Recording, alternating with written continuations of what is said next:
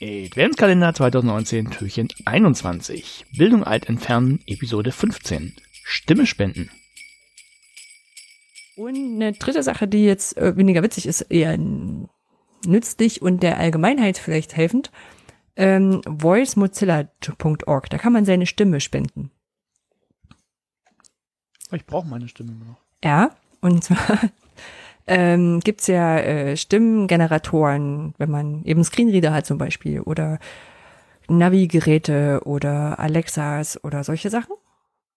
Und ähm, die haben ja immer nur so eine Standardstimme und ich meine, um dann entsprechend das abändern und, und bunter machen zu können, sammeln die quasi gerade Ton- und Sprechbeispiele, damit eine KI draus lernen kann und das entsprechend unterschiedlich ähm, später mal generieren kann.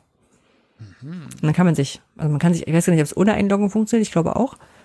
Und dann wird man dazu aufgefordert, äh, Sachen vorzulesen. Mhm.